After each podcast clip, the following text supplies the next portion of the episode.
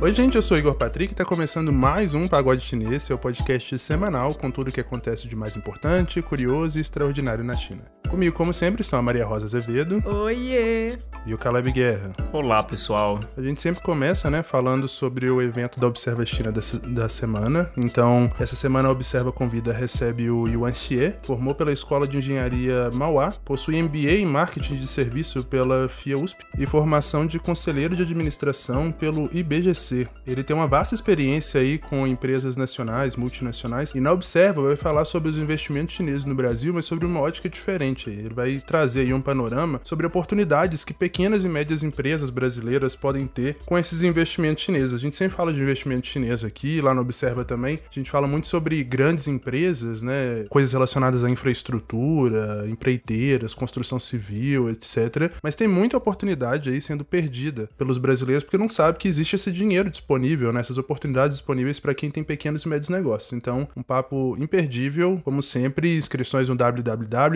www.observachina.com. O evento acontece nesse sábado às 10 10 horas da manhã. Maria Rosa, qual vai ser seu recado essa semana? Seu abraço? Como é que é? Ai, gente, meu abraço é para vocês. Eu queria falar isso. é... ninguém vai. Ninguém tá entendendo, né? Mas queria falar que nesse final de semana eu resolvi brincar de. de... Eu tô torcendo pra fazer, claramente, né? Porque aí eu fui. eu fui andar alguns. Eu andei quase 30 quilômetros de bike e entre isso eu corri 10 quilômetros. Isso tudo dentro da USP. E aí eu tava bem cansada já quando eu tava, quando eu tava na parte da corrida. E eu resolvi ouvir o episódio da semana do pagode pra ouvir tudo direitinho, ver se tava tudo certo. O que é um milagre, porque a Maria Rosa sempre fala que não gosta de ouvir o episódio depois que ele sai. então.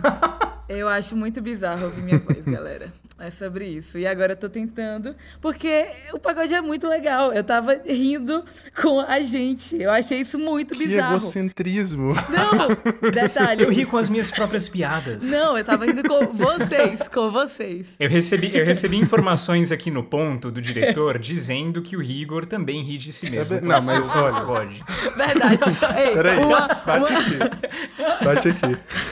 Não, mentira. Mentira, mentira. Eu estava rindo no quadro Cilada, em específico, quando a Maria Rosa xingou os ouvintes e chamou eles de cão. Filho de cão, pra ser mais preciso. Eu estava rindo disso. Isso é calúnia do nosso diretor aqui soprando no ponto, então não é o caso. Mas o abraço tá Sim. tá recebido, Maria Rosa. Obrigado, viu? É, eu não tava rindo de mim, eu tava rindo da gente, tava rindo da nossa interação, entendeu? Desse bate-bola gostoso que a gente faz. dessa coisa toda. Maria Rosa fala igual a Luciana de Minas.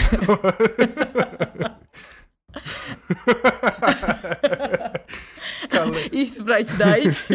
Caleb, seus, seus recados, seus abraços essa semana tem? Sim, eu vou puxar esse gancho da Maria Rosa. O pagode, ele, além de, assim, já fazer parte da minha, né, das minhas tradições semanais de sentar aqui com vocês, reunião de pauta, etc., eu tenho descoberto a partir do pagode também algumas pessoas que eu conheci antes, já eram meus amigos, mas realmente tinham acompanhado o trabalho do pagode. Vieram aqui por causa de mim e estão amando demais e ficando. E a galera tá me perguntando. Nossa, que estrela! Muito.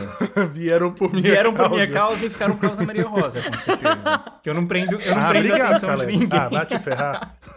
Mas eu queria deixar esse abraço pro Eros, sabe? O Eros é um daqueles amigos que você é, descobre na caminhada. Ele sempre hum. pergunta como é que eu tô, ele sempre manda feedback, ele fala, cara, gostei das recomendações da semana. E pergunta cara, como eu tô. Cara, e o Eros eu conheço antes, acho que de tu ter conhecido ele. Eu conheci o Eros em 2013. Olha, ele fez sério? intercâmbio na mesma época que eu. Uhum. Ela contou isso quando ele ganhou o sorteio do pagode. Foi. Ganhou um dos livros que a gente sorteou. Que massa, é. Sou fanzoca do Eros Esse e... mundo é muito pequeno. Muito pequeno, muito pequeno. Então um abraço aí pro Eros. Obrigado, viu, Eros? Legal demais. Fofo, obrigada. Então vamos começar o nosso primeiro bloco, o bloco de notícias. Só da vinheta.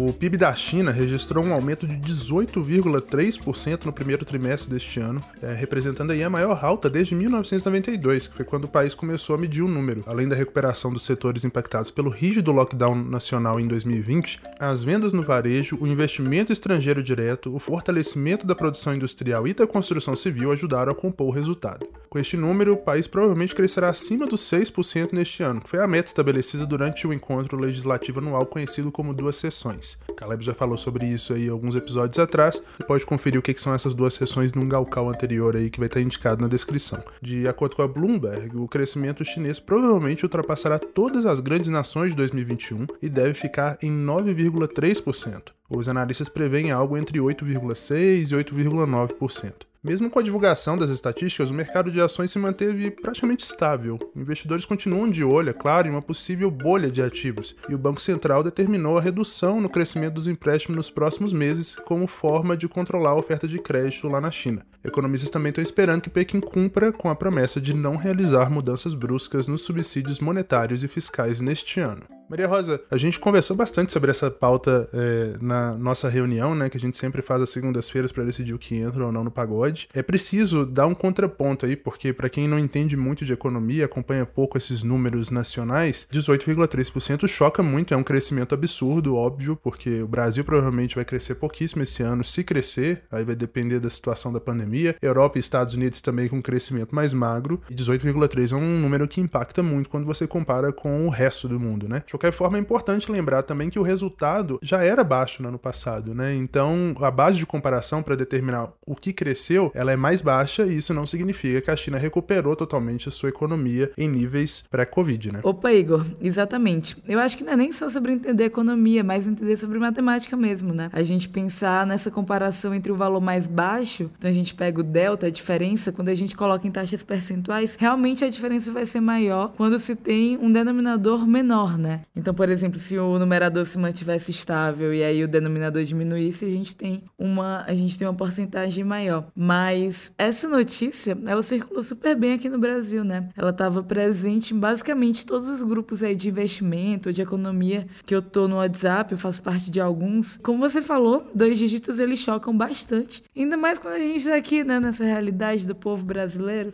que a gente não vê isso tem um tempo. Como você muito bem disse, que esse resultado ele só tenha sido tão alto, porque a gente já viu por conta dos baixos níveis, né, que estavam acontecendo no primeiro trimestre chinês do ano passado. Vale lembrar aí que em janeiro de 2020 a conversa sobre Covid ela já estava acontecendo, né, na China. primeira notícia sobre Covid foi em dezembro. Então, o PIB do primeiro trimestre de 2020 ele foi 6,8% menor do que o primeiro trimestre de 2019. Então esse impacto ele é muito grande. Mas hoje a gente já vê aí que diversos índices que têm um peso muito forte né, na construção desse resultado do PIB, lá na China eles já estão voltando a níveis pré-pandêmicos, né? E indicadores super importantes, como por exemplo produção industrial, o comércio, as vendas no varejo, os investimentos, tudo isso já está voltando a taxas normais. E notícias ótimas, né? A gente vê o governo chinês com preocupação em não criar grandes alvoroços por conta disso. Principalmente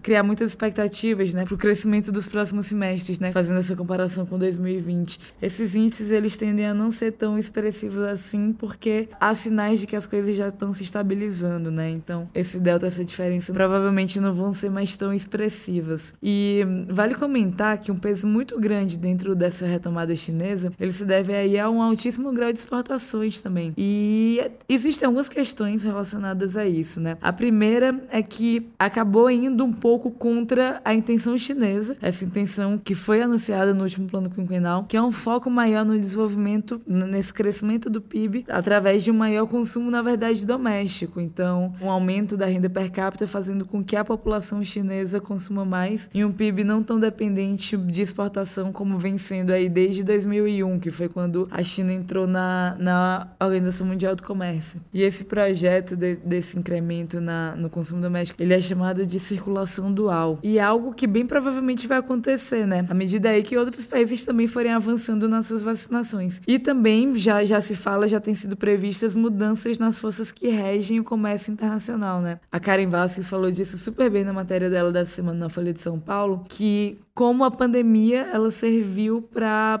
escancarar o quanto os países do mundo são dependentes da China, né? É, isso em escala global. No nosso caso, aqui no Brasil, nem se fala, né? O quão dependente a gente é de exportar produtos manufaturados, industrializados chineses, exportar commodities para a China. Então, hoje a gente vê uma balança econômica aí completamente dependente da China, no caso de Brasil. Mas eu acho que a principal conclusão dessa, dessa notícia é que o número impacta, o número está distorcido, mas ele impacta e é um crescimento que provavelmente vai superar as expectativas colocadas pelo governo, né? Então, o crescimento aí, como você, Igor, falou, de 9% é, é algo muito impressionante. E ainda mais quando a gente traz aqui projeções que falam que das cinco maiores nações do mundo, né, todas, exceto a China, não vão passar de 3,5% de crescimento do PIB em 2021. Então, não sei vocês, galera, mas eu já tô aqui sabendo que uma partezinha do meu dinheiro vai ser investido aí na China, em empresas chinesas.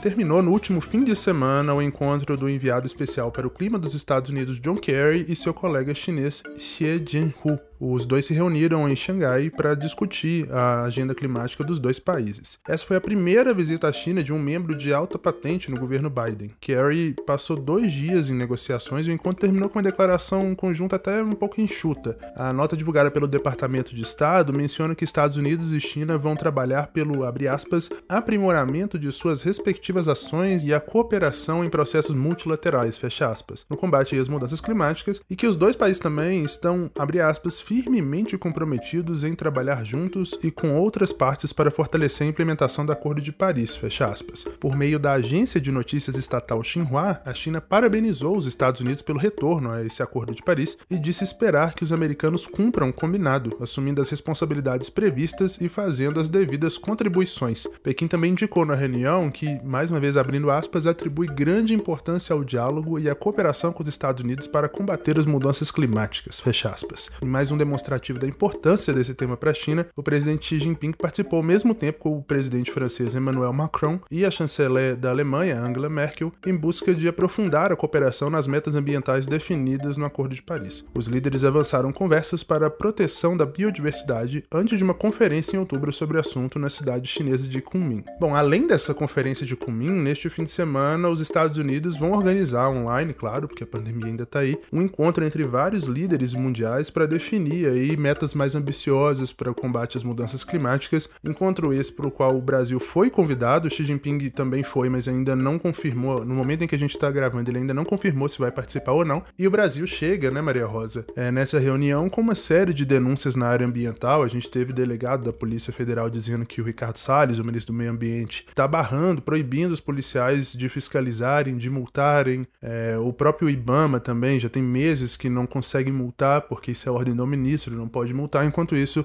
desmatamento galopante. E o Brasil parece, né, por conta dessa questão da China de, em teoria, não se meter em assuntos internos, parece confiar que a China não vai pressionar o Brasil como Estados Unidos e Europa estão pressionando nessa área ambiental. Mas isso está bem longe da realidade, né, Maria Rosa? Então eu queria que você explicasse para os nossos ouvintes o quanto essa pauta verde, por assim dizer, está cada vez mais é, central para o governo chinês, que tenta é, liderar as iniciativas nessa área a, a níveis globais, e o que, que o Brasil Brasil precisa fazer, porque senão até soja vai ficar difícil de vender no futuro. Ótima análise, Igor. E é isso mesmo. É, essa semana aí o ministro do Meio Ambiente, Ricardo Salles, está entre as principais hashtags do Twitter, né? O Fora Salles tem sido colocado aí né, na rede social, no Twitter, por diversos políticos, diversas pessoas públicas de todos os tipos. Inclusive, ele chegou a entrar num bate-boca com a Anitta, né? Com a cantora, por conta da hashtag Fora Salles. Isso tudo aí motivado por escândalos, né? Na, na gestão Salles que chegaram ao STF e chegaram pelo chefe da Superintendência da Polícia Federal, o Alexandre Saraiva. E um dia depois dessa denúncia que ele fez ao STF, ele foi tirado do cargo, né? As denúncias aí do delegado, elas apontam aí a possibilidade de advocacia administrativa, de organização criminosa e o crime de obster ou dificultar a ação fiscalizadora do poder público em termos ambientais. E tudo isso às vésperas aí dessa reunião da cúpula do clima, né? Onde o Brasil, a Amazônia, tudo isso está no foco dos Estados Unidos. Com o Ricardo Salles, inclusive, trazendo a proposta aí para a mesa de que necessário dinheiro, né, pro, pro Brasil combater o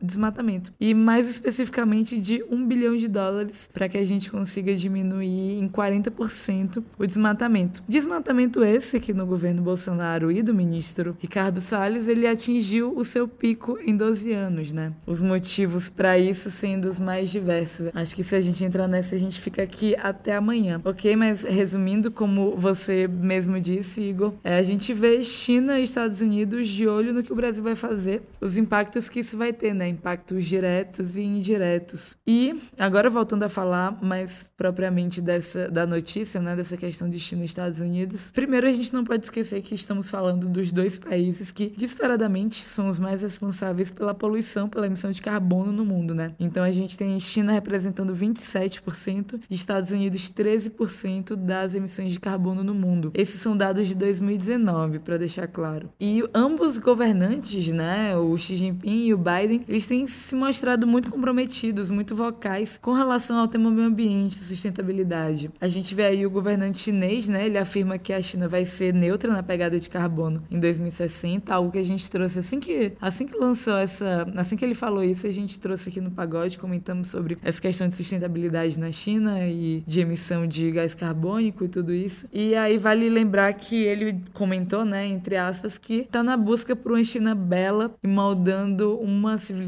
ecológica, fecha aspas. E o Joe Biden, né, tentando retomar os avanços na questão de sustentabilidade que aconteceram durante o governo Obama. Isso tudo depois do ex-presidente Trump tornar a questão completamente secundária, inclusive reverter dúzias de regulações que aconteceram relativas a esse assunto, né? O ponto que a gente tem que, que ficar de olho aqui, inclusive com esse summit que vai acontecer, né, que você mencionou aí, Igor, que o Xi Jinping até agora não confirmou a presença, é se vão conseguir deixar de lado diversos assuntos, né, conflitantes e unir forças em relação a essa questão ambiental, né? Principalmente quando a gente vê e a gente coloca, coloca uma lupa, principalmente das questões chinesas no assunto, né? É, a gente tem uma China, isso é um motivo de preocupação muito grande, porque 58% da, da fonte primária de energia da China vem do carvão. A China é de longe líder na produção e, e no uso de energia eólica e de energia solar. Tecnologias essas que elas podem ser muito benéficas, né? É, se, se elas tiverem esse lançamento global, essa maior adesão global, facilitada por esses acordos que podem acontecer. Quero terminar esse comentário com uma frase dita pelo Ma Jun, que ele é diretor do Instituto de Assuntos Públicos e Ambientais de Pequim. Eu acho que resume bem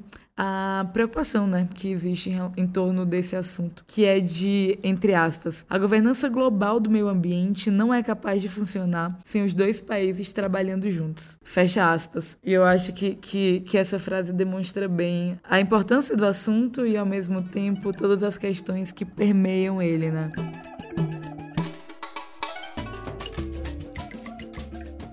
A Anvisa, Agência Nacional de Vigilância Sanitária, deu sinal verde para um novo ensaio clínico de vacina contra a Covid-19 no Brasil. Trata-se de um imunizante chinês aplicado em duas doses com intervalo de 22 dias. Além do Brasil, também estão participando desse teste voluntários da África do Sul, da Bélgica, da própria China, que desenvolve o, o, imunizante, né? Da Espanha, Polônia e Reino Unido. Por aqui, cerca de 12 mil pessoas serão recrutadas no Rio Grande do Norte, Rio Grande do Sul e Rio de Janeiro. Nessa fase, devem ser incluídos até 22 mil voluntários distribuídos entre países da América Latina, além dos outros que eu também já mencionei. E falando em vacina chinesa, mais uma opção pode estar disponível no mundo em breve. A CanSino Biologics começou os testes clínicos de um imunizante administrado por inalação. Segundo o canal americano CNBC, essa vacina pode ser mais eficaz do que as injetadas. A proposta é criar uma barreira de anticorpos ou células T nas vias aéreas. Se essa camada de proteção falha, o vírus penetra mais profundamente no corpo, o sistema imunológico ainda seria capaz de lutar contra ele. A CanSino já tem uma vacina injetável de dose única em uso,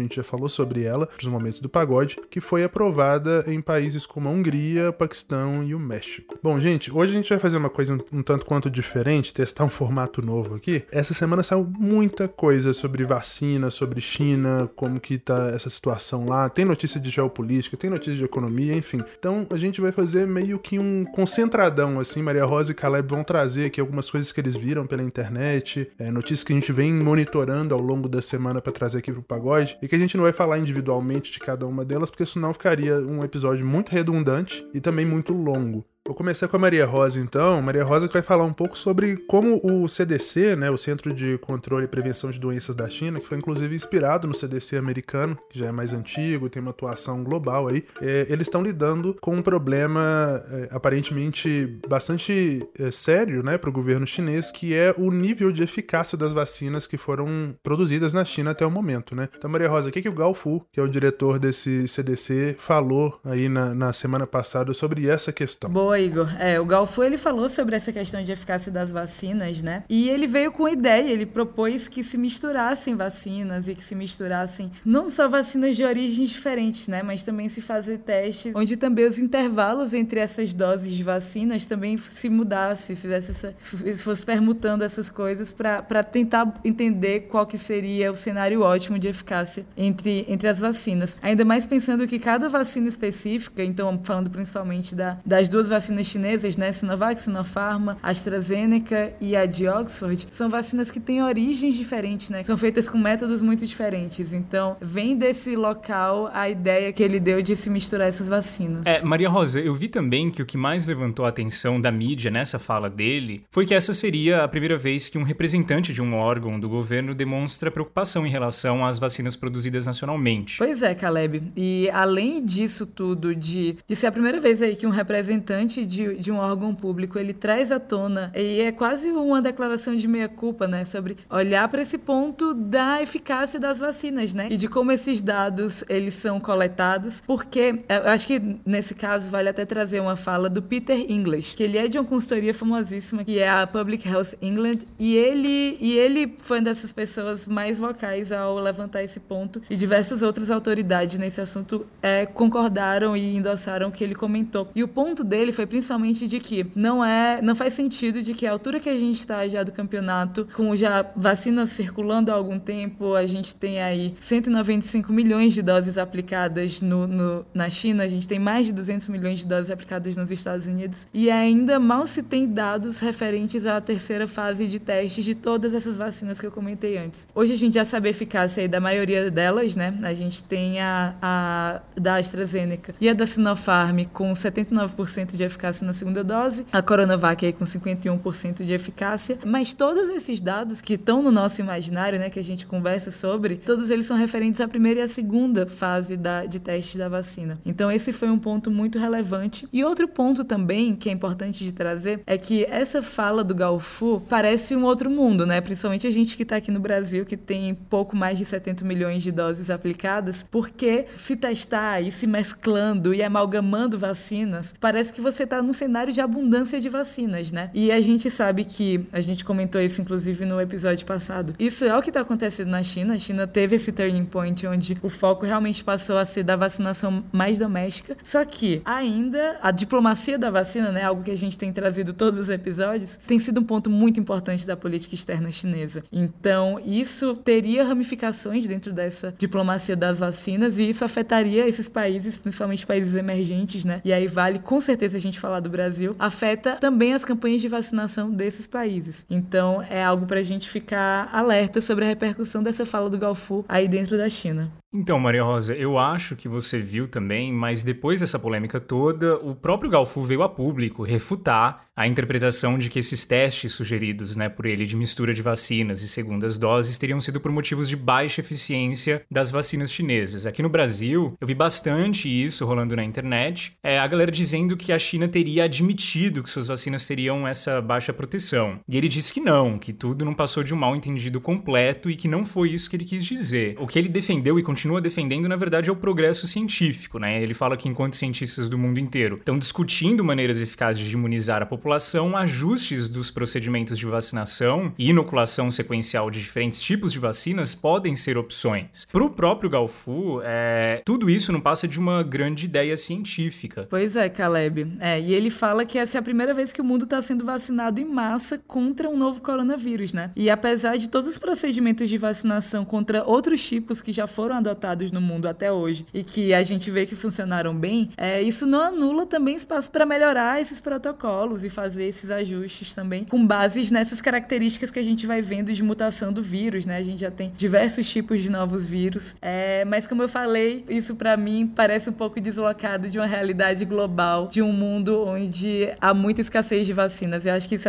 tem até também a ver com as próximas notícias que a gente vai comentar, né? Sim, e essa confusão toda, na verdade, é, leva o próprio Galfo a dizer que os benefícios da vacinação e desses testes, eles superam os riscos, né? E ele ressalta a importância de cientistas do mundo todo trabalhando juntos, é, compartilhando dados e ideias. Boa, acho que a gente deu um panorama legal do que aconteceu em relação a isso. Agora acompanhar reflexos que isso vai ter aqui no Brasil, né? Que com certeza esse tipo de coisa respinga aqui direto ou indiretamente. Mas já indo também para outra notícia que foi super importante essa semana, que inclusive Igor e Caleb, eu acho que interessa super vocês e além de vocês também a gente sabe que tem muita gente que ouve pagode, que morava na China, voltou no, nesse contexto de pandemia. A notícia é que passageiros internacionais que já estão vacinados, mesmo assim eles vão ter que fazer tanto teste, né, o PCR, quanto a quarentena obrigatória de 14 dias ao chegar na China. Querendo ou não, essa notícia também vem acompanhada de uma esperancinha para quem está querendo voltar, né? Porque 28 embaixadas chinesas, elas divulgaram novas medidas que vão facilitar a retirada de visto para quem já foi vacinado contra a Covid. Então,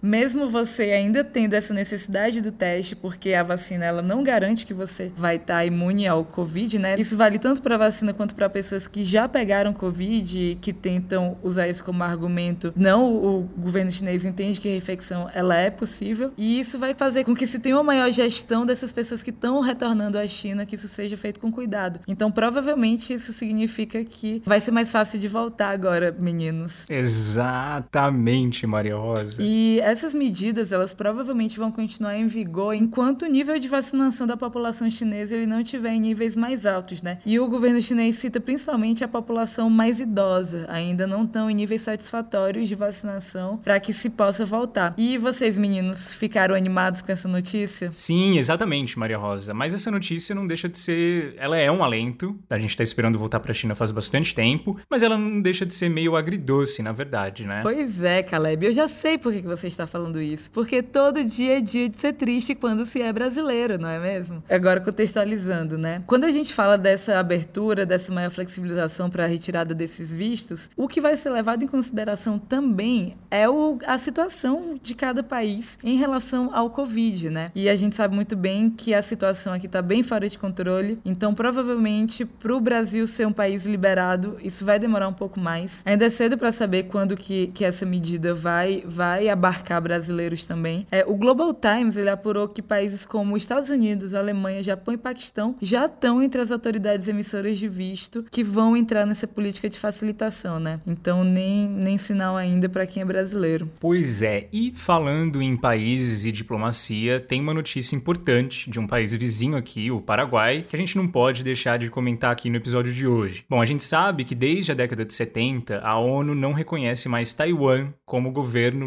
legítimo da China. E desde então, em efeito cascata, vários países também fizeram o mesmo. É, e na verdade também são poucos países que ainda mantêm relações diplomáticas com Taiwan, né? Reconhecendo aí a soberania deles sobre o território chinês. Na Europa, por exemplo, só tem um país, que é o Vaticano. Na África também é isso, é um país, né? O Eswatini. E aqui no continente americano são nove. Mais especificamente na América do Sul, só um, que é o Paraguai. Sim, mas isso pode mudar em breve, né? O Paraguai tem uma grande necessidade de vacinas, coisa que a República Popular tem. É, você já falou bastante aqui no pagode sobre a diplomacia da vacina, né? E no caso do Paraguai, com o sistema de saúde que está enfraquecendo, à medida que os casos de, da Covid aumentam, o país precisa de vacinas, essa é a realidade. E apesar de todos os benefícios que o Paraguai tem com essas relações diplomáticas com Taiwan, é, as autoridades paraguaias reconhecem que pela falta de exportação de vacinas, uma coisa que Taiwan não pode prover agora, talvez valha a pena ir é, reconsiderar essa posição. É, enquanto empresas farmacêuticas ocidentais priorizaram o envio de vacinas para países ricos é, que fizeram acordos prévios, a América Latina depende predominantemente de vacinas chinesas para conter a pandemia. E assim, o Paraguai pode estar tá mais perto do que nunca de sair da órbita de Taiwan e avançar em negociações diplomáticas com Pequim. Eu acho que tem até um ponto que vale até colocar em números aqui, Caleb, que é que só 12 mil pessoas, um pouquinho mais de 12 mil pessoas no Paraguai estão sem 100% vacinadas. Então, é, 12 mil é um número muito baixo, isso é 0,2% da população paraguaia. Então, realmente, só para mostrar o quão urgente é aí que novas diretrizes sejam tomadas quando se fala de, até de política externa, né? de, de diplomacia, de, de como, como eles vão sustentar essas relações com a China e com o Paraguai. Encerrando o nosso bloco de notícias dessa semana, hora do Galcal, nosso bloco de cultura e curiosidades históricas.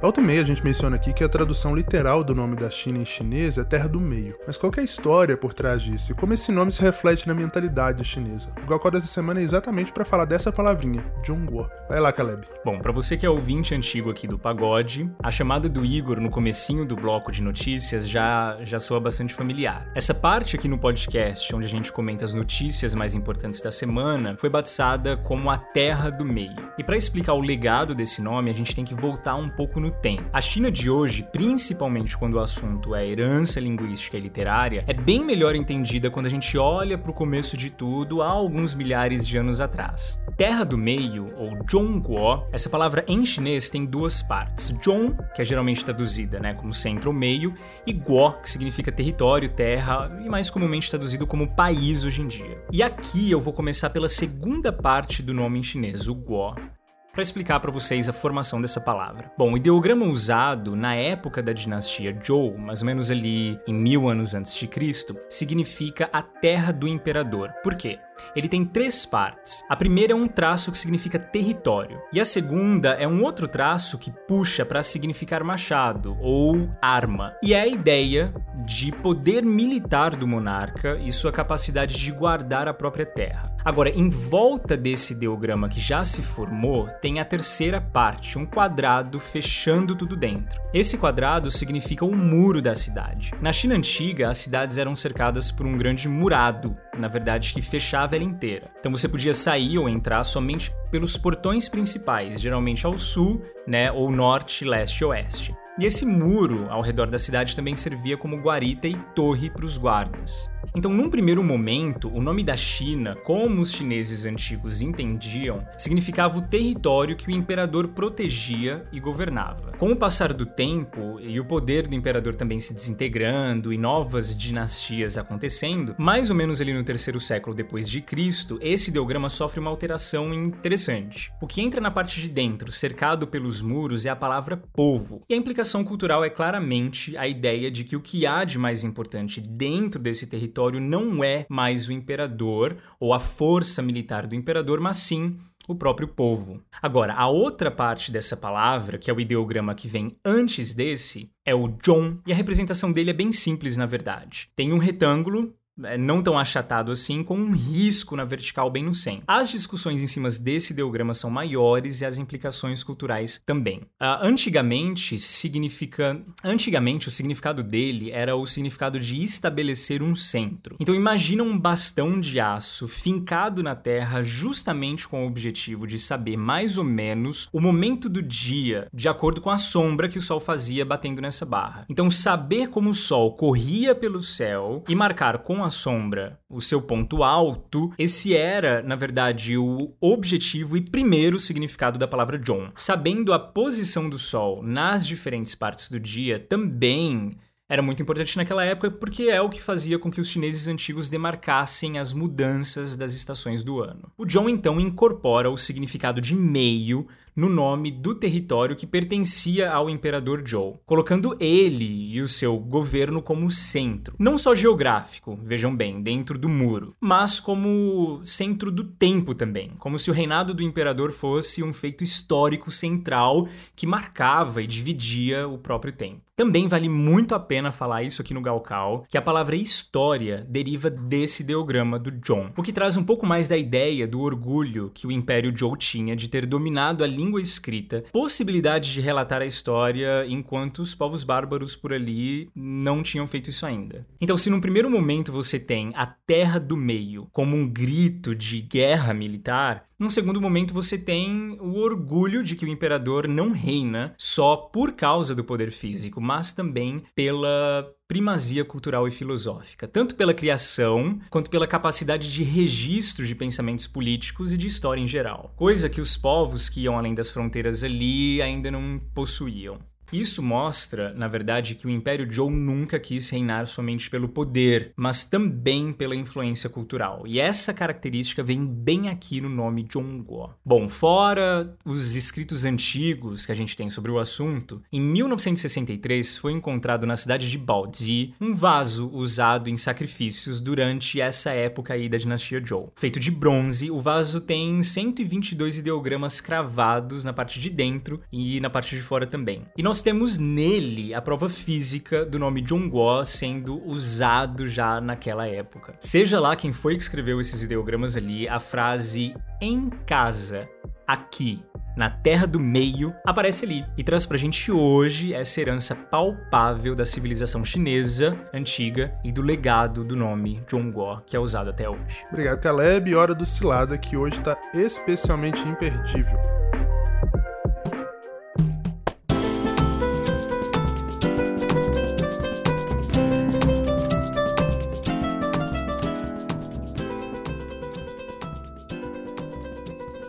Gente, o Cilada de hoje vai zerar todos os ciladas, porque a história é tão maluca que eu nem sei o que dizer. A pessoa que mandou o áudio no Telegram pediu pra gente não falar o nome dela aqui, então a gente vai chamar a garota de Luciana. Nosso editor vai até distorcer a voz e o motivo para tanta cautela é até justificado. A Luciana foi presa na China. Vocês estão curiosos, né, Maria Rosa Caleb? Vamos ouvir. Hello! Então, tava meio que a casa das bruxas, assim, Hanzhou, que é a cidade que eu morei, né? Aí, policiais estavam pegando um monte de gente. E, por sorte, o dia que eles foram lá em casa, eu não tava lá. Só tava a menina que morava comigo. Então, ela se fudeu antes de mim e me contou exatamente o que, que ia acontecer. E eu tinha que ir no outro dia. Tipo, ela falou assim, os policiais falaram avisa ela que ela tem que vir. Falei, tá bom, então eu fui, era muito perto de casa da delegacia. Eu fui, sentei lá, falei assim, oi, tô aqui. Os caras olhando assim pra minha cara, mas o que, que você tá fazendo aqui? Ah, é... Ah, vocês sabem, né? Não vou falar. Aí eu tava com o livro Sapiens na bolsa, fiquei falando um monte de balela do livro pros policiais. Fiquei mostrando meus desenhos, minhas pinturas. Perguntei se eles queriam comprar. Mas como eu já sabia, eu tinha pagado tudo já, tipo, porque eu tinha um trilhão de contatos de maconha. Eu não deixei nenhum, na verdade. Eu apaguei tudo. Apaguei estoque, apaguei tudo que você possa imaginar. Aí ele falou assim: dá o celular pra eu ver.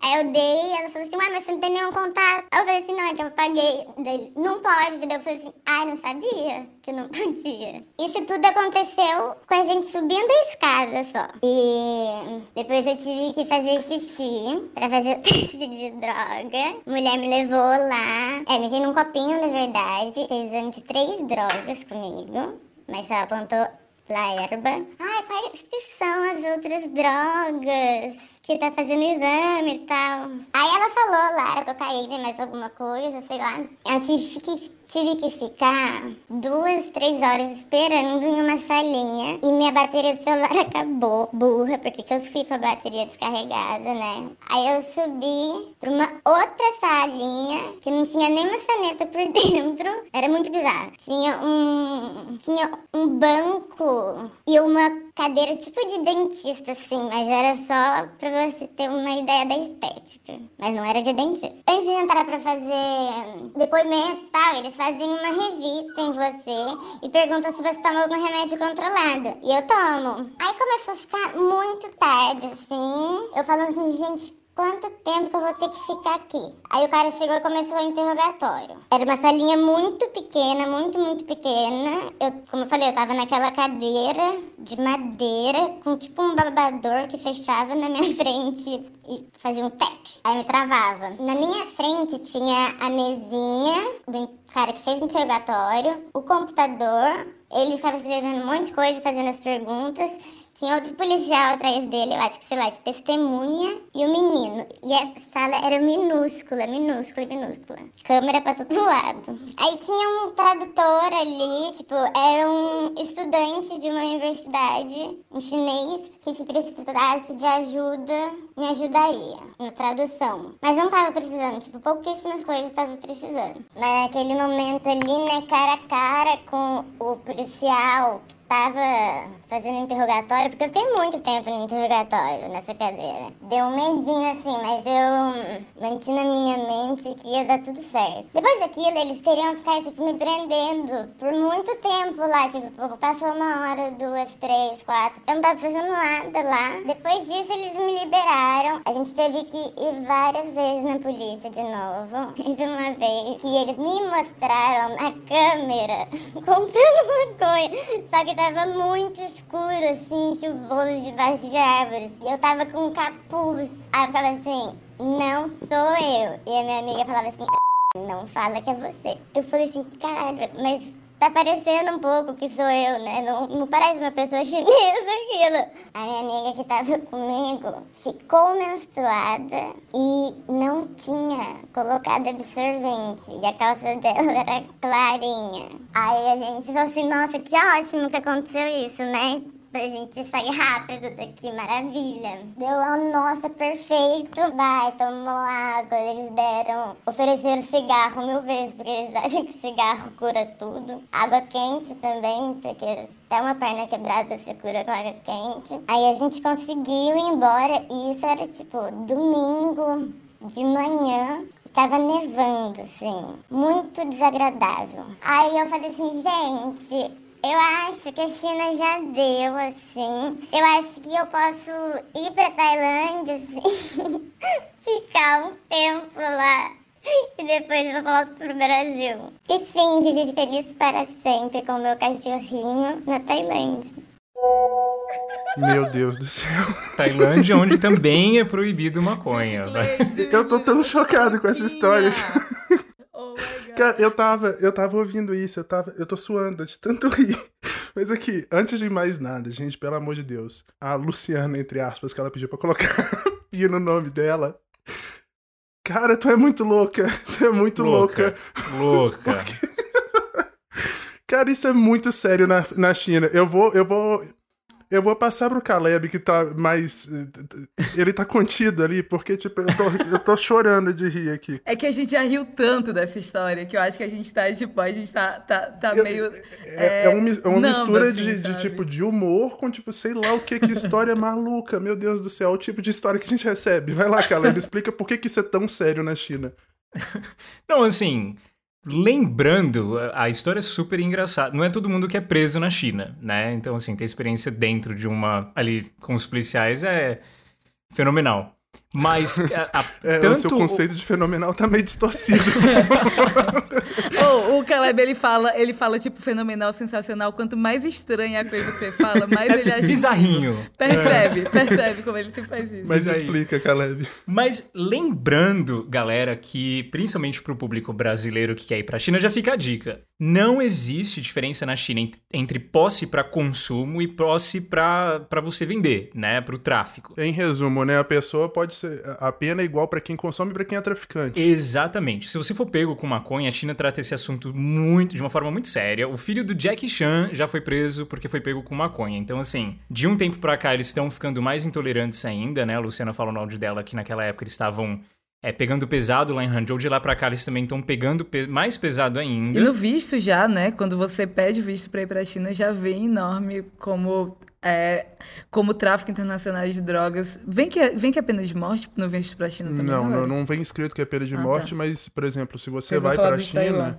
é, você precisa é, fazer uma série de, de, exames médicos, é uma bateria de exames médicos para poder pegar o seu Residence Permit, que é tipo um visto novo que cola no seu passaporte. E aí fazem exame de droga? E aí, tipo, eles, eles coletam seu sangue. Então eu imagino que uhum. isso deve ser testado também, né, Caleb? Caleb tava até comentando Sim. com a gente ontem que parece que estudantes internacionais, antes usar a droga na China já era um problema. Agora, parece que anteriormente entrar na China também, né, ah, Caleb, sim. tá sendo um grande problema. Isso, principalmente para estrangeiros que vão para ensino ensinar crianças. Tipo, tem muita gente que vai para ensinar inglês na China e é, tanto a galera que tem bolsa quanto a galera que vai para ensinar crianças, eles passam por testes uh, quando chegam na China. Cara, mas o, de, o, visto de Taiwan tem muito explicitamente que, que tráfico de drogas é pena de morte. Então é uma das, eu acho que provavelmente é o que tem a, a fonte maior dentro da, do visto de, de residente de lá. Que loucura, não sabia. Sério? Eu sei que tem um canadense no corredor de morte na China, vocês sabem dele? Nossa, não. Como tem um, assim? Bom, tem um canadense que, que foi traficar na China e tá preso até hoje. Não sei se já marcaram a sentença dele, mas não sei se recorreram, mas tá lá. Teve um brasileiro que morreu na Indonésia também, né? Que também é pena é, de morte. É, é, gente, é, importante é. destacar aqui que tudo isso tem raiz histórica, né? É, a gente vai voltar em algum momento, eu vou pedir o Caleb para poder fazer um galcal sobre isso. Mas a China, é boa parte ali do, daquele período que eles chamam de século da humilha das humilhações, hum, tem uma relação direta ópio. com a guerra do ópio, uhum. né? Então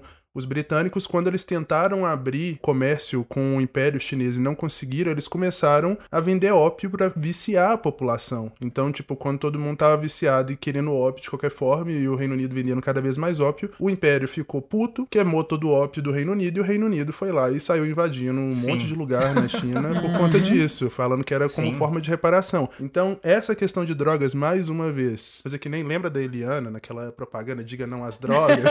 Vou fazer Você pega o seu seus dedinhos e faz assim pras drogas. Exatamente. Mas olha, é, é, é, bom ressaltar isso. Mas não, assim, galera, não se arrisquem. Se vocês forem viajar turismo na China e estudar na China, não, não se arrisquem. É, gente. Bom, vencida a parte burocrática de avisar o pessoal que isso é muito sério, essa menina é muito louca. Eu adorei ela. Eu queria, eu queria parafrasear Letrux aqui e falar que a gente pesou o chill.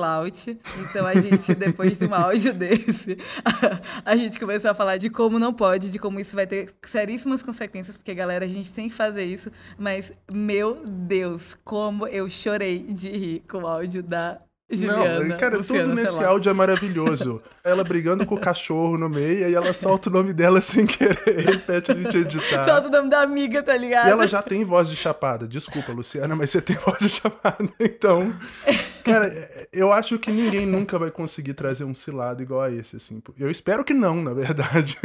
A voz aí da Mariana tá distorcida, então ninguém vai conseguir ouvir como a voz dela é, tipo, muito de tia fumante. Não é tá Mariana, ligado? é Luciana. É Juliana, é tudo. Eu tenho a menininha que acabou de falar. diferente. Pra, com, pra confundir, pra confundir.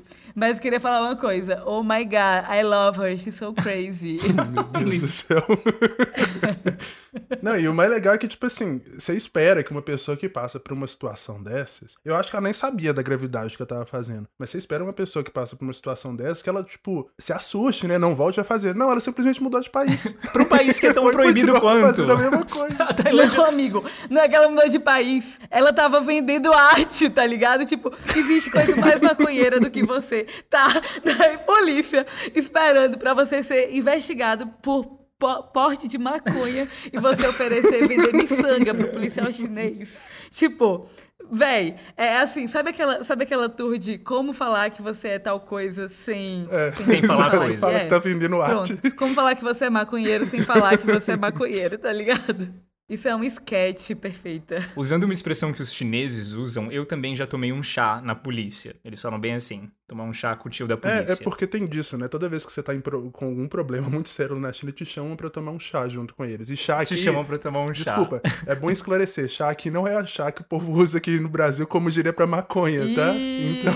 Não, de forma é um chá, alguma. chá mesmo. é chá verde. E aí, né, que... É uma coisa muito chinesa isso, tipo, te chamou pra tomar um chá junto com a pessoa, você pode esperar que vem bomba por aí. É uma conversinha mais séria. Pois é. Mas eu já deixei de pagar um... um... Aliás, eu já deixei de me registrar, eu não renovei o meu registro é um de moradia perigo. uma vez. Isso é um perigo também. Que é um perigo também. A gente, a gente perde visto por causa disso, viu, galera? Eu, eu esqueci de me registrar uma vez, eu mudei de apartamento. Caraca. E eu fiquei seis meses fora do sistema. E não é só, não é só atualizar o endereço, tem que atualizar o número de telefone também, porque o número de telefone na China é quase um CPF, né? Você gente.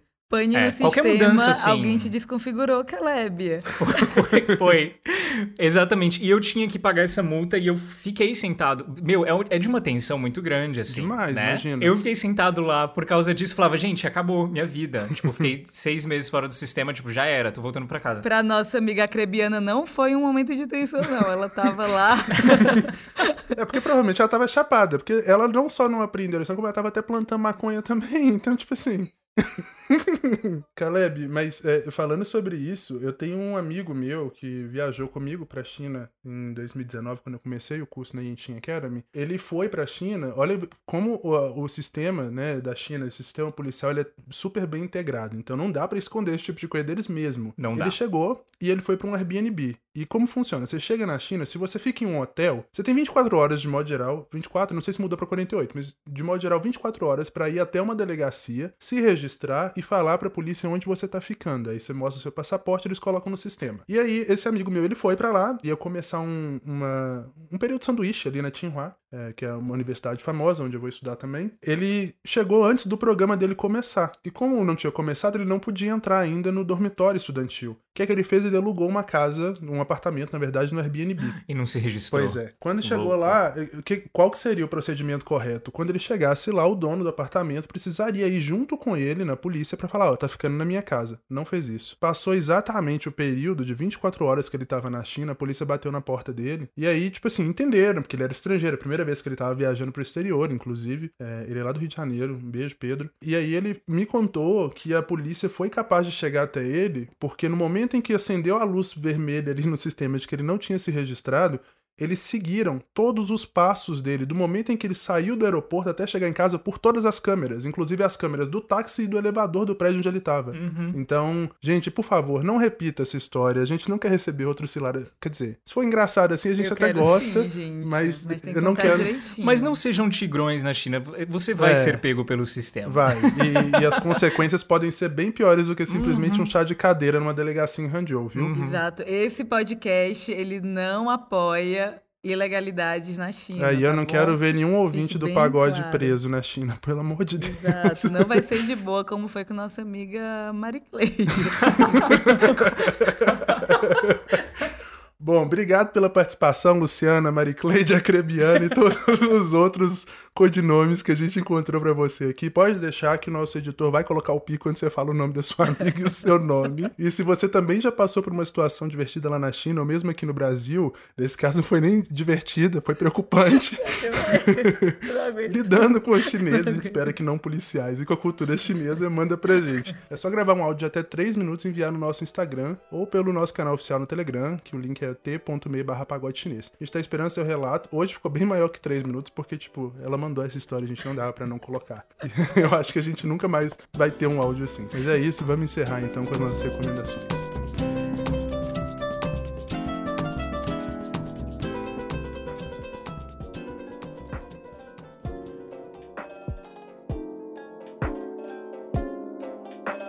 Senhoras e senhores, mandarins e mandarinas, mais um episódio do Pagode Chinês chegando ao fim. Como você já sabe, é hora das nossas recomendações. Nessa semana eu vou recomendar uma HQ chamada O Chinês Americano, do Jin Yuan Yang. que Também já trabalhou desenhando aquela série animada Avatar, né? Bem famosa. Não o filme, mas o desenho. A história fala sobre três personagens, aparentemente bem diferentes, né? Um americano que recebe seu primo chinês, que ele é desenhado de uma forma bem estereotipada, inclusive. Vocês vão entender o porquê quando vocês começarem a ler. Um menino chinês que sofre bullying na, eh, na escola pela fisionomia dele. E o Rei Macaco, da lenda, que a gente já falou sobre aqui no Pagode. Em algum momento a história desses três se cruza e aí que a coisa fica bem interessante. É um livro que parece muito simples, mas que tem um subtexto muito profundo sobre preconceito contra asiáticos, a forma como eh, os Estados Unidos nunca absorveu plenamente, né, esses imigrantes chineses, japoneses, enfim. Eu acho que especialmente nesse momento, né, que a gente tá vendo tantos ataques de ódio à comunidade asiática, atentados terroristas mesmo contra essas pessoas, o chinês americano, que é um livro de 2006, 2007, não sei muito bem, fica cada vez mais atual. Então,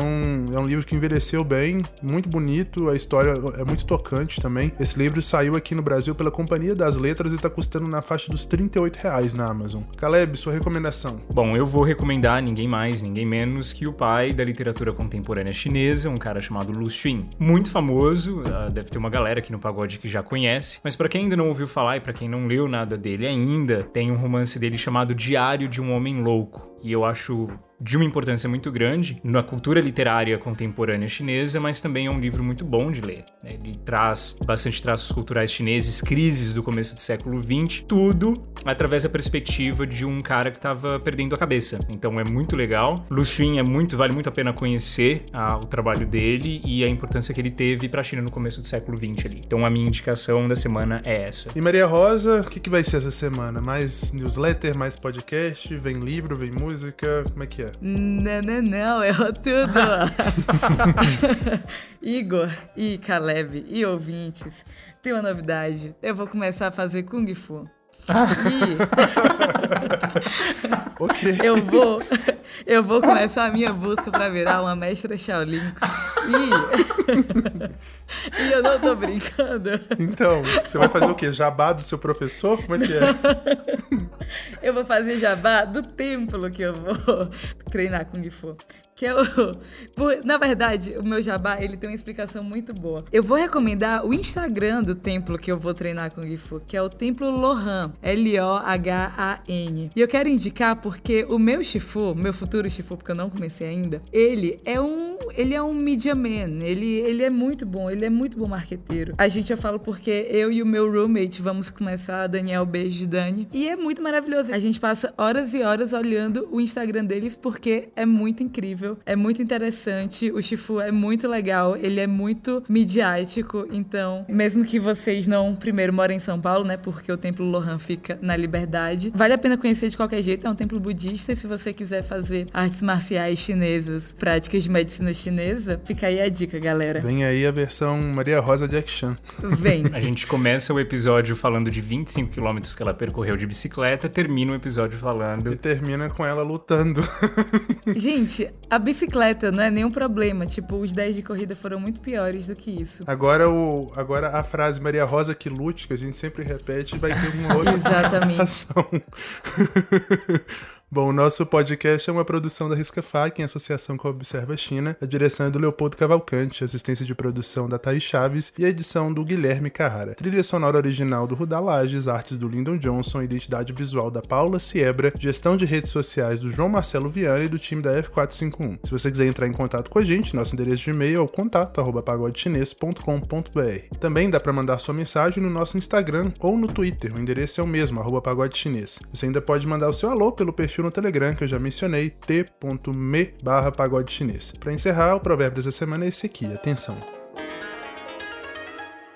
A visão sem ação é sonho, ação sem visão é pesadelo. É isso, gente. Até semana que vem. Tchau.